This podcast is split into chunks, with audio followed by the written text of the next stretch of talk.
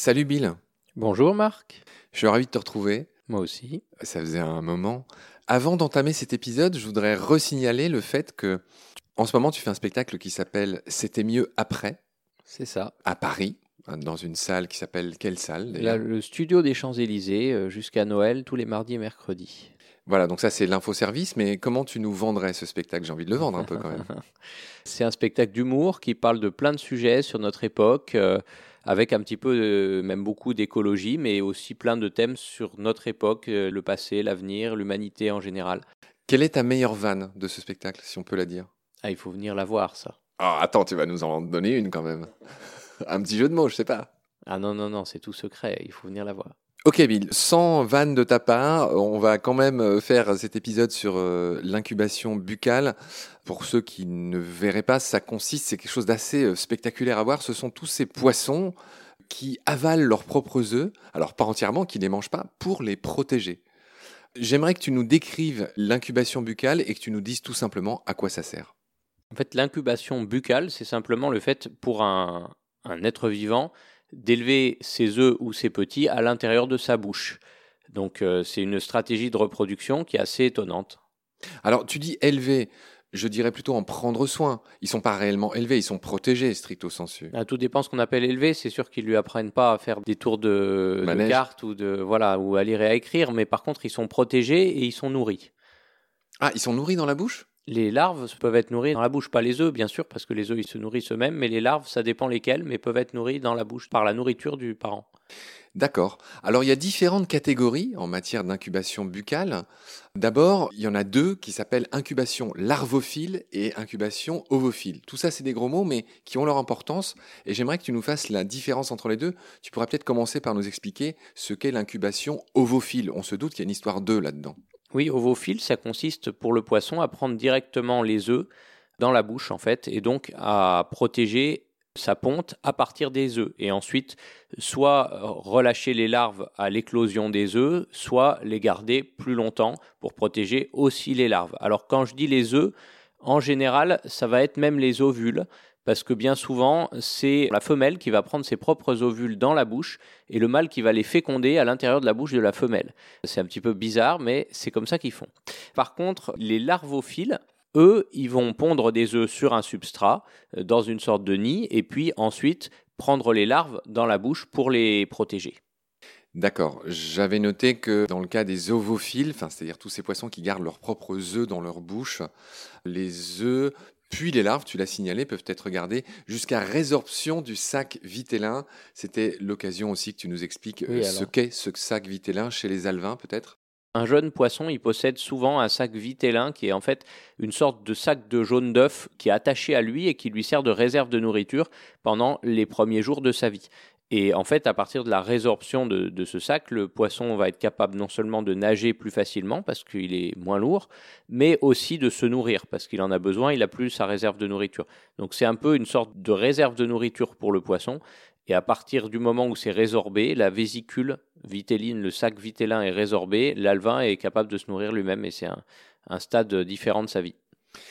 D'accord, Bill. Il y a une autre euh, distinction, un autre distinguo, deux autres catégories, même trois, dans tous ces poissons qui pratiquent l'incubation buccale. C'est que ça peut être fait, pour faire simple, par la femelle, ça peut être fait par le mâle et ça peut être fait par les deux. Est-ce que tu pourrais nous donner un exemple d'incubation buccale faite par la maman? Par la femelle, il y a par exemple euh, les Oreochromis, qui sont des tilapias d'Éthiopie, ou encore en mer, Opistognathus orifrons, qui est un, poisson qu'on appelle en français la marionnette tête d'or. C'est un petit poisson de récif corallien hein, qui est de couleur bleue, euh, assez joli. On dirait une sorte de goby, mais c'est pas apparenté au goby, et euh, chez lequel c'est la femelle qui porte les œufs. Après, comme incubateur bucco-paternel, il y a aussi beaucoup d'espèces euh, qui appartiennent souvent à des genres très différents. Hein. On a par exemple le bêta rubra, c'est un gourami d'eau douce. Et on a aussi le fameux apogon de Coderne, Pterapogon coderni, qu'on voit très souvent dans des aquariums, qui est un poisson de la famille des apogons qui vit en mer. Et donc, il nous manque la dernière catégorie qui est la plus égalitaire, c'est ce qu'on appelle l'incubation buccale biparentale, c'est-à-dire faite prodiguée par les deux parents. Tu as une espèce à nous donner? Sur l'incubation buccale biparentale, on a surtout le genre Sarotérodon. Hein, ce sont des, des, voilà, des cyclidés. Et ce qui est intéressant, c'est qu'a priori, dans l'évolution, ce serait la méthode la plus primitive qui serait apparue en premier, ce serait la méthode biparentale. Tu soulèves un point intéressant. Alors, on comprend bien que cette incubation buccale vise à protéger des tout petits êtres très fragiles qui seraient entièrement bouffés s'ils n'étaient pas protégés. Euh, on se doute que c'est dans des endroits où il y a beaucoup de poissons, beaucoup de prédateurs, y compris souvent de la même famille, euh, qui pratiquent une sorte de cannibalisme. Mais quel est l'avantage à ce que ce soit tantôt le mâle, tantôt la femelle? Qui pratique ça Est-ce que tu en vois un? Oui, ça a été assez étudié, surtout dans le lac Tanganyika.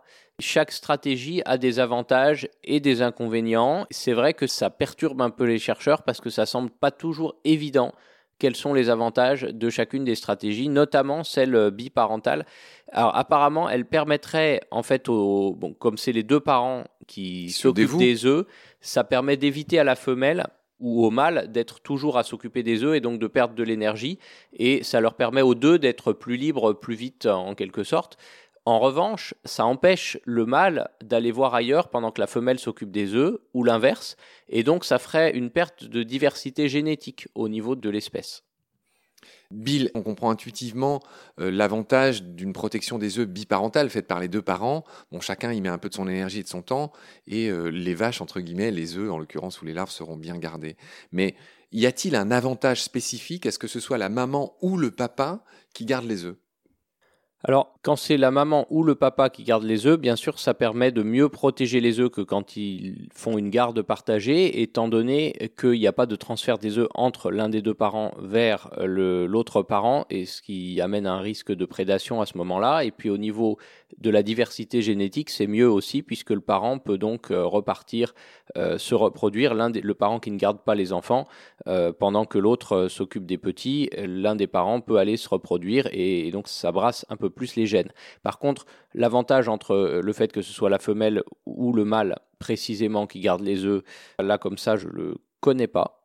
Mais il y en a sans doute un qui fait que certaines espèces ont choisi une stratégie euh, plutôt que l'autre. Hein. Peut-être par exemple d'économiser à la femelle de l'énergie pour lui permettre de se reproduire plus rapidement quand il s'agit d'une incubation par le mâle. Ou encore pour des questions de rang dans la hiérarchie des poissons, notamment chez les cyclidés des lacs africains. Il y a une véritable hiérarchie liée au substrat et au territoire. Hein. Un poisson qui part élever ses petits perd son rang dans la hiérarchie. Donc c'est un véritable problème, notamment en aquariophilie où il faut gérer cette question de hiérarchie.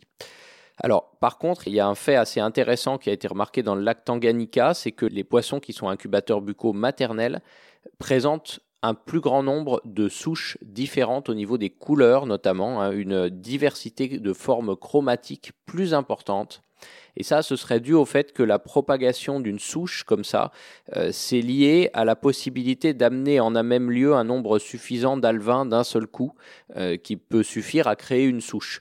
Donc en fait, dans des lacs africains, le fait qu'un incubateur buccal maternel, une femelle qui porte des œufs, migre dans une nouvelle zone, ça peut suffire à coloniser cette zone et établir une nouvelle souche qui va avoir euh, sa propre couleur au cours de l'évolution, qui va développer une couleur différente. Donc un avantage pour l'espèce, tu l'as bien expliqué.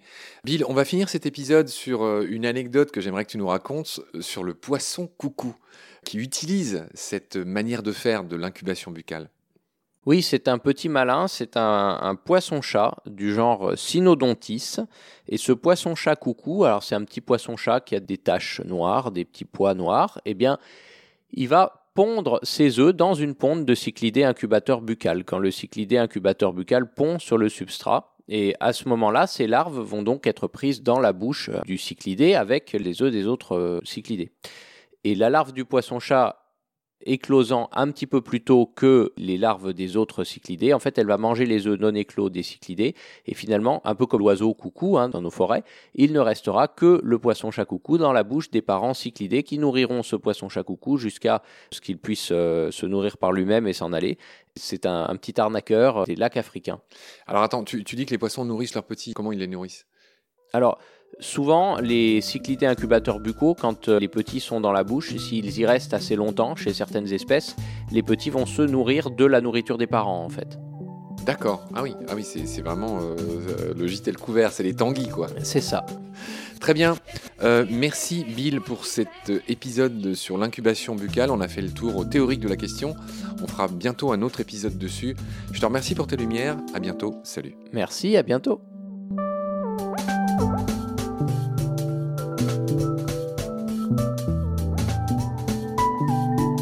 L'océan, c'est la vie. C'est-à-dire que notre vie est intimement liée à la vie de l'océan. Voilà, c'est ça, pour moi, la seule chose qui compte.